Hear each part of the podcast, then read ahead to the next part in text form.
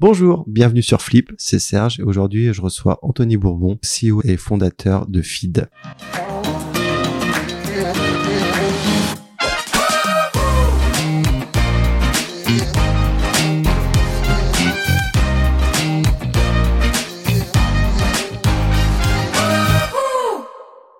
Bonjour Anthony. Bonjour. Est-ce que tu peux te présenter? Je suis Anthony Bourbon, le fondateur et CEO de Feed, une food tech qu'on a lancée en janvier 2017, qui a pour objectif d'apporter de la nutrition équilibrée dans des formats pratiques qui demandent pas de préparation, donc des bars, des bouteilles, des shakers. On a commencé avec des repas complets et là on a ouvert une nouvelle gamme snack euh, pour les moments où vous avez juste un petit creux vers 10h ou dans l'après-midi euh, qui vous apporte toujours l'intégralité de vos nutriments en macro et micro, donc protéines, lipides, glucides, fibres, vitamines, minéraux, euh, éléments.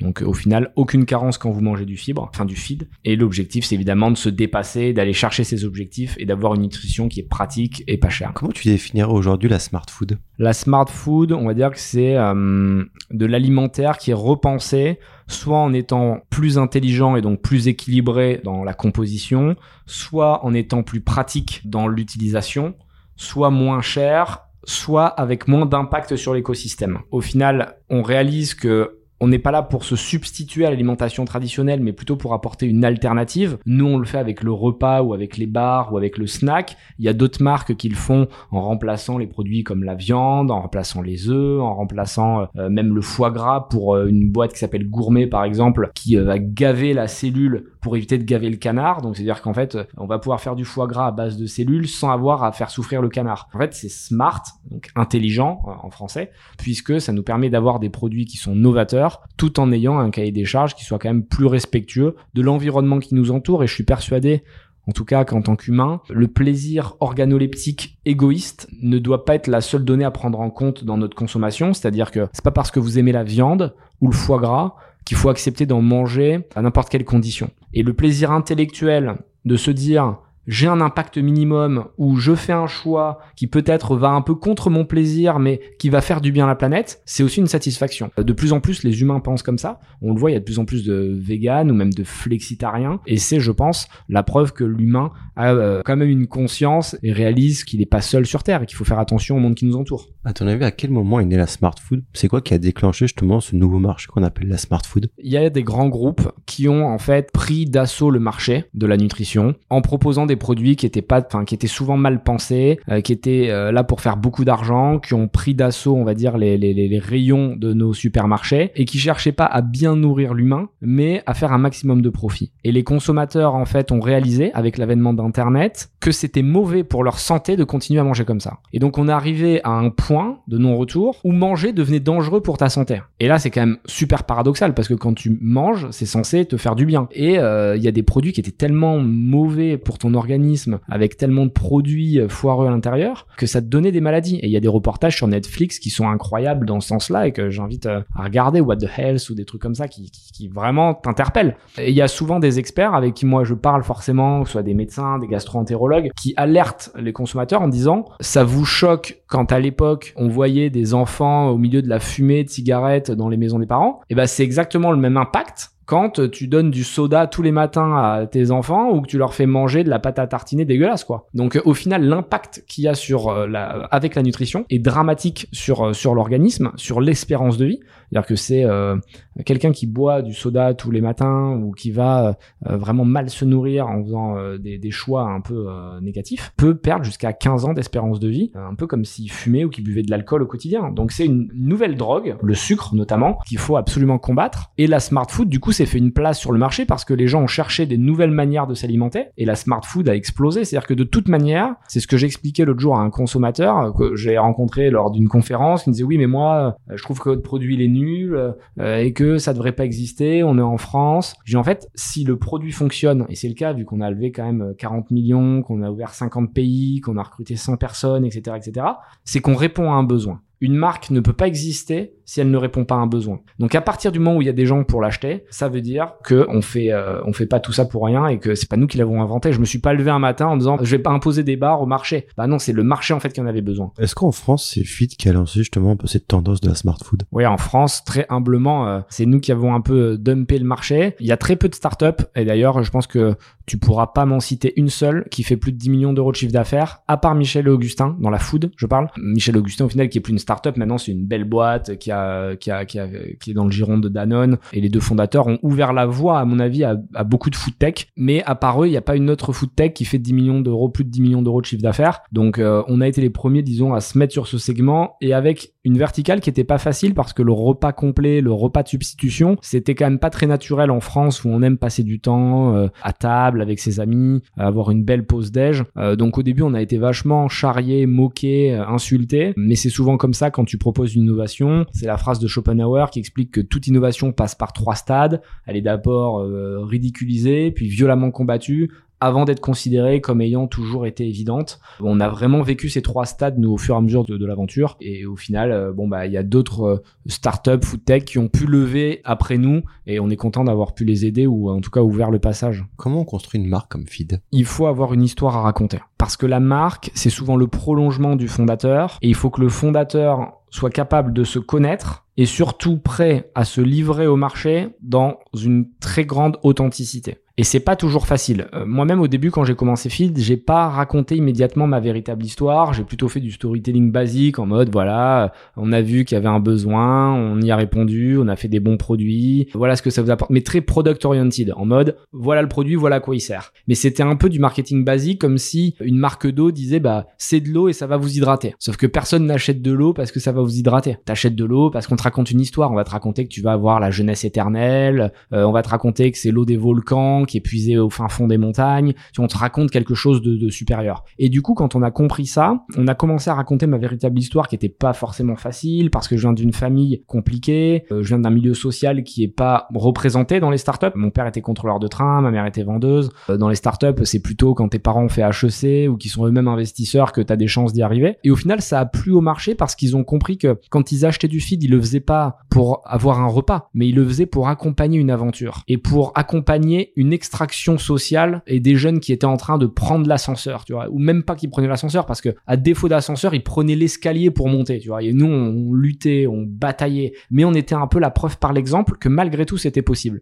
Même si il faut pas se voir la face pour les pauvres, euh, dont je fais partie, ce sera toujours plus compliqué. Et ce sera toujours plus dur pour toi, pour nous, que euh, pour ceux qui ont du love money euh, à coût de 5 ou 10 millions. Euh, j'ai plein d'exemples à Paris, des gens ils font un tour de love money, donc c'est le premier tour, on va dire, avec tes proches.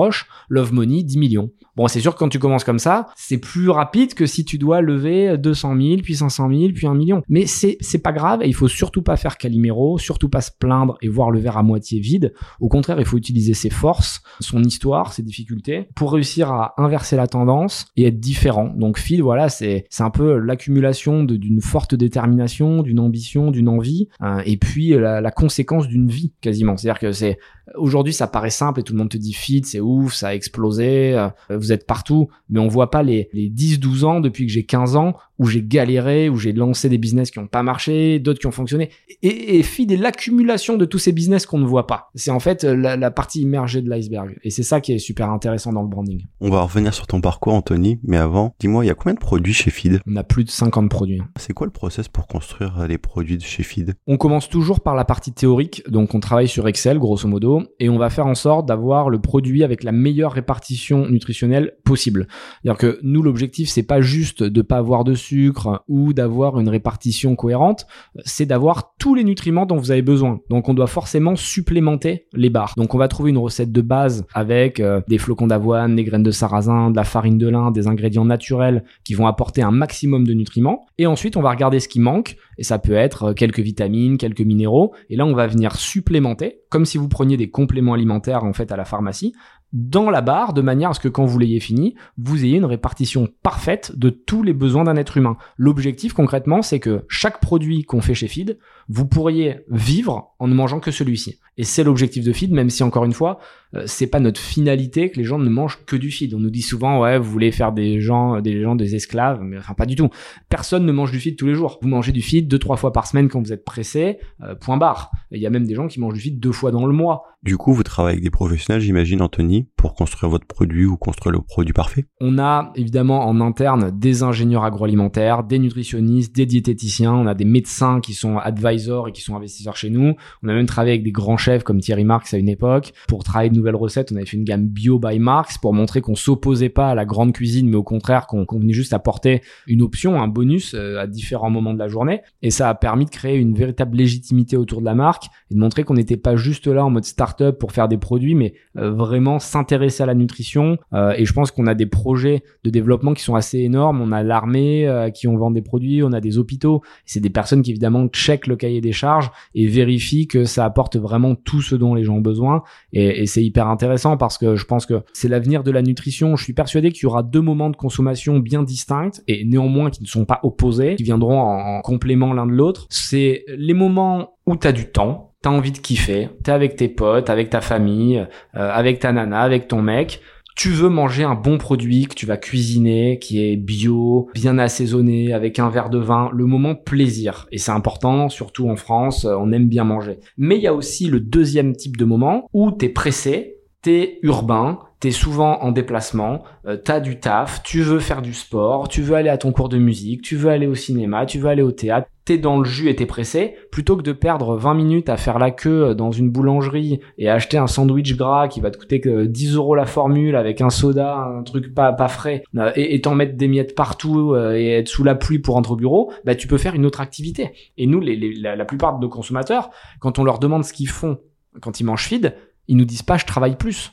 ils nous disent, bah, je lis un bouquin, j'écoute de la musique sur Spotify, euh, j'appelle des amis, du coup, je me fais une sieste. Ils sont pas du tout dans des trucs euh, où je bosse comme un forcené capitaliste. C'est genre, en fait, je kiffe, plutôt que de perdre du temps à aller acheter moi ma bouffe, bah, je me fais un, je m'écoute un podcast, je m'écoute un bouquin, enfin, plein d'activités qui sont hyper chill. Et moi, typiquement, le matin, tous les matins, moi, je prends un feed. Bah, plutôt que de préparer mes œufs, mon truc euh, relou, faut faire les courses, faut laver la vaisselle, je me prends un shaker et, j'écoute un, Blinkist. Enfin, j'écoute un, un Cooper ou un Blinkist, donc un, un livre qui est résumé. Et en un quart d'heure, je bois mon truc, je suis tranquille et en même temps, j'écoute un bouquin bah, je trouve ça mille fois plus cool que euh, préparer un truc qui serait équilibré et qui dans tous les cas ne pourrait pas être en réalité aussi équilibré que mon feed puisque feed ça a été fait par euh, des scientifiques. Donc si moi je me faisais un bout de jambon, un œuf, du muesli, ça pourrait pas être aussi équilibré que mon feed. Donc euh, je préfère cet aspect rationnel. Tu as démarré Feed en étant une marque en ligne, c'est bien ça? C'est ça. Et comment aujourd'hui on passe d'une marque en ligne à être présent en magasin? C'est vrai que c'est un peu un grand écart et il a fallu être agile, apprendre très vite sur le terrain comme d'habitude avec les startups je crois beaucoup euh, aux opportunités. C'est-à-dire qu'il hum, faut être capable de les saisir vite quand elles se présentent. Moi, j'avais pas prévu de, de, faire du offline au début. On voulait faire que du online, mais on a rencontré Cécile Guillou de la DG de Franprix euh, qui nous a fait euh, une proposition. on a bien fité avec elle. On l'a fait au gut feeling, c'est-à-dire à, l'instinct, et ça a explosé, ça a fonctionné. On a commencé dans 50 points de vente, puis 200, puis 500, puis maintenant on a 5000, et, et tout grossit extrêmement vite. Et on réalise qu'au final, avoir ces deux leviers donc euh, online et offline, euh, nous ont permis bah, de mieux passer le Covid, typiquement, de mieux passer les crises et d'être dérisqués, entre guillemets, parce que si l'online s'écroule, ben, ben, il nous reste l'offline. Si l'offline s'écroule, il nous reste l'online. Et même si les deux venaient à s'écrouler, ben, on trouverait encore un levier parce que c'est la vie d'une startup d'être constamment sur le fil. Et c'est marrant, c'est ce que je dis souvent aux jeunes euh, avec lesquels je travaille ou quand j'investis dans des, des startups. Il faut accepter le fait de constamment être sur une sorte de fil t'es aussi proche de la défaite que de la victoire constamment. Et c'est pas parce que t'as levé beaucoup d'argent, ou parce que t'as plusieurs collaborateurs, ou parce que tu fais du chiffre que t'as gagné en fait. Euh, Feed, je considère pas que c'est une réussite pour le moment. Feed, c'est un, beau début, c'est une, belle aventure, mais on aura réussi quand on sera présent dans le monde entier, quoi. Et même quand on aura vendu, ce sera pas une réussite. Euh, admettons qu'on vende la boîte, c'est cool, on aura gagné de l'argent, mais on n'aura pas atteint notre mission, notre promesse. Et la promesse va beaucoup plus loin que juste vendre des bars et, des bouteilles. Notre promesse, nous, c'est de favoriser une sorte de révolution sociale, sociétale en France. Du coup, les conseils que tu donnerais pour une marque pour passer de online à offline? Il faut être capable de trouver les bonnes personnes, être capable de s'écouter, faire les bons choix et puis ensuite exécuter. De toute manière, euh, je pense sincèrement que l'exécution est la clé de toute réussite. Tu peux avoir la meilleure idée du monde. Si tu l'exécutes mal, ça ne marchera pas. Nous, Feed, on est arrivé sur le marché. Il y avait déjà deux, trois marques qui existaient, mais elles avaient jamais explosé.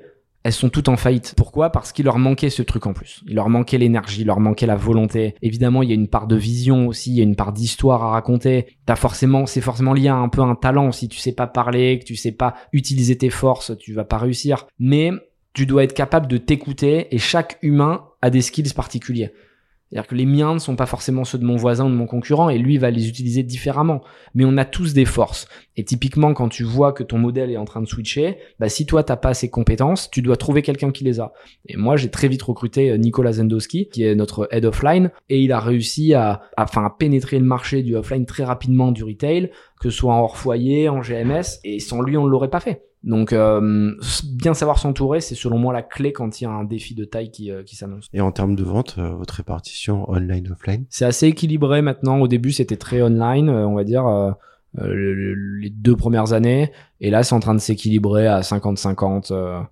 c'est assez, assez sain, en fait. On a un business qui est relativement serein, dans le sens où il y a souvent des, des, des marques, et notamment des startups, qui ont un produit phare et qui vont exister au travers d'un produit. Mais c'est hyper hyper risqué parce que si le produit ne plaît plus euh, ou qu'il est lassant ou que quelqu'un d'autre le fait, t'étais un peu coincé. Et nous on a une répartition entre à la fois nos produits, nos gammes, nos formats, euh, nos leviers de vente online offline et c'est assez fou parce que quand on lance un nouveau produit il vient immédiatement s'intégrer dans cette répartition euh, complètement équilibrée et c'est plutôt très bon signe donc euh, on est content de voir que les gens n'achètent pas des produits mais la marque au final. On va parler de toi Anthony maintenant. Qu'est-ce qui t'a amené vers l'aventure entrepreneuriale? Je fais partie des entrepreneurs qui n'ont pas eu le choix en fait. Il faut que je reste modeste, j'ai pas eu cette vision de me dire je vais changer le monde, je vais faire quelque chose d'exceptionnel. En fait, c'est juste que à 15 ans, j'étais à la rue et qu'il fallait que je gagne de l'argent pour pouvoir manger en fait.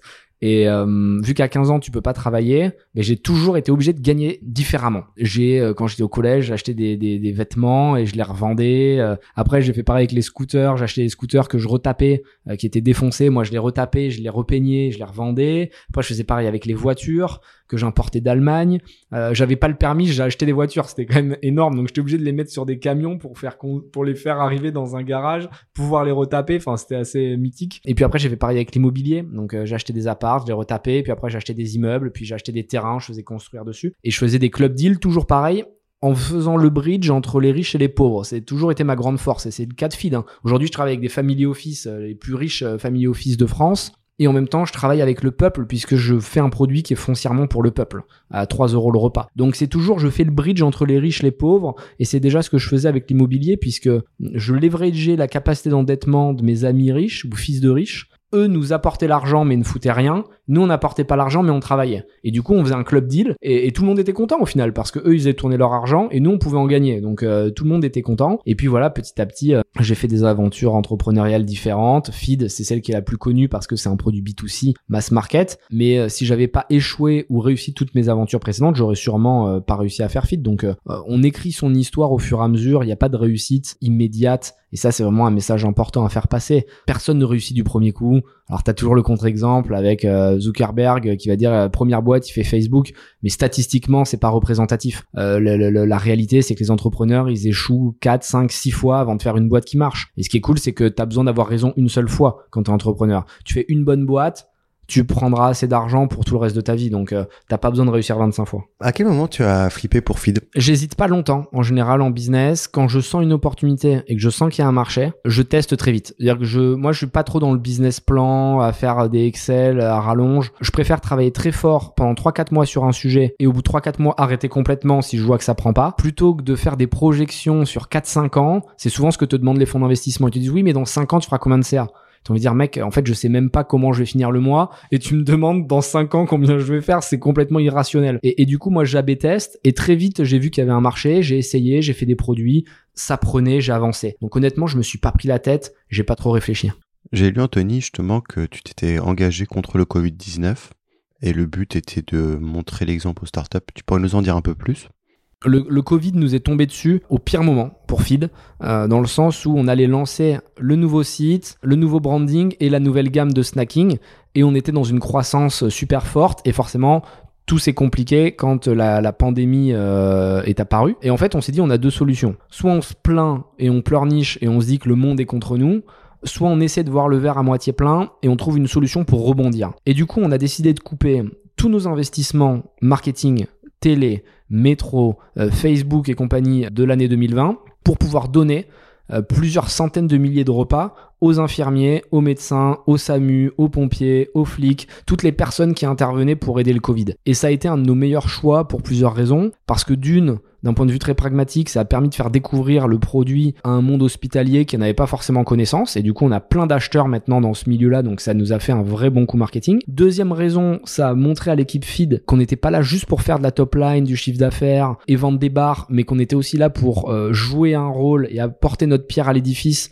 euh, aider l'État entre guillemets, aider la société en tout cas euh, dans un moment qui était super compliqué. Et je pense que une société qui n'a pas de vocation, on va dire un peu altruiste ou, ou, supérieure à son simple produit ne peut plus exister aujourd'hui. Toutes les marques qui fonctionnent, ce sont des marques qui ont un message à porter et qui racontent quelque chose. C'est-à-dire que les gens n'achètent plus un produit, ils achètent une vision, ils achètent un ensemble, ils achètent une marque. Et du coup, vraiment, c'était hyper naturel. On s'est pas dit c'est un coup de com, c'est ci, ça là. Ça, ça nous a semblé logique en fait. Nous, on a distribué des repas. Moi, j'ai chopé le Covid en distribuant des repas dans les hôpitaux en fait. Et il y a, d'autres personnes dans l'équipe qui ont été comme ça. On distribué des palettes et, et c'est pas grave en fait. On a eu le Covid, d'autres l'ont eu. On s'en est remis, mais on n'est pas resté les bras ballants, tu vois. On n'est pas resté dans l'attente. Je pense qu'il y a rien de pire qu'un humain qui est passif, qui est dans l'attente de son destin. Ton destin, tu dois aller le chercher. Donc Covid, c'était une époque assez incroyable et ça a changé notre manière de faire du marketing. On dépense beaucoup moins en télé, en métro, et par contre, on, on dépense dans notre fondation, notamment Feedback, où on va mettre 1% euh, de notre chiffre d'affaires annuel dans des projets pour accompagner des jeunes qui, comme moi, viennent d'un milieu euh, un peu compliqué, mais qui ont quand même envie de rêver grand, qui ont envie d'y croire, et, et c'est beaucoup plus intéressant à la fois pour notre chiffre d'affaires, pour l'équipe et même pour moi en tant qu'homme parce que ça me rappelle d'où je viens et quand je prends un peu la grosse tête parce que comme tout le monde ça t'arrive tu vois de de te dire eh putain on est quand même bon on a fait des et ben non ça me rappelle qu'il y a des gens qui viennent de tout en bas et qu'il faut toujours rester humble et qu'il y en a qui ont la dalle et qui sont là pour te dépasser. Du coup comment est né le projet Feedback et comment tu le définirais? C'est on voulait faire quelque chose de social et c'était hyper naturel pour nous on voulait s'impliquer et on pouvait pas le faire avec la marque parce que d'un point de vue légal tu peux pas euh, mettre trop d'argent sur des sujets qui te rapportent pas directement, enfin c'était compliqué. Et on s'est dit, bon, on va faire un fonds de dotation, mais il fallait qu'on le fasse pour quelque chose qui nous parle. Et donc on voulait pas tomber dans le cliché de on va lutter contre la malnutrition dans le monde. Même si évidemment c'est un sujet euh, éminemment important et qui est intéressant, c'est pas mon histoire. Tu vois, moi, c'est pas mon histoire, c'est pas ce pourquoi j'ai envie de me battre le matin quand je me lève. Moi, j'ai envie de me battre pour des choses que je connais.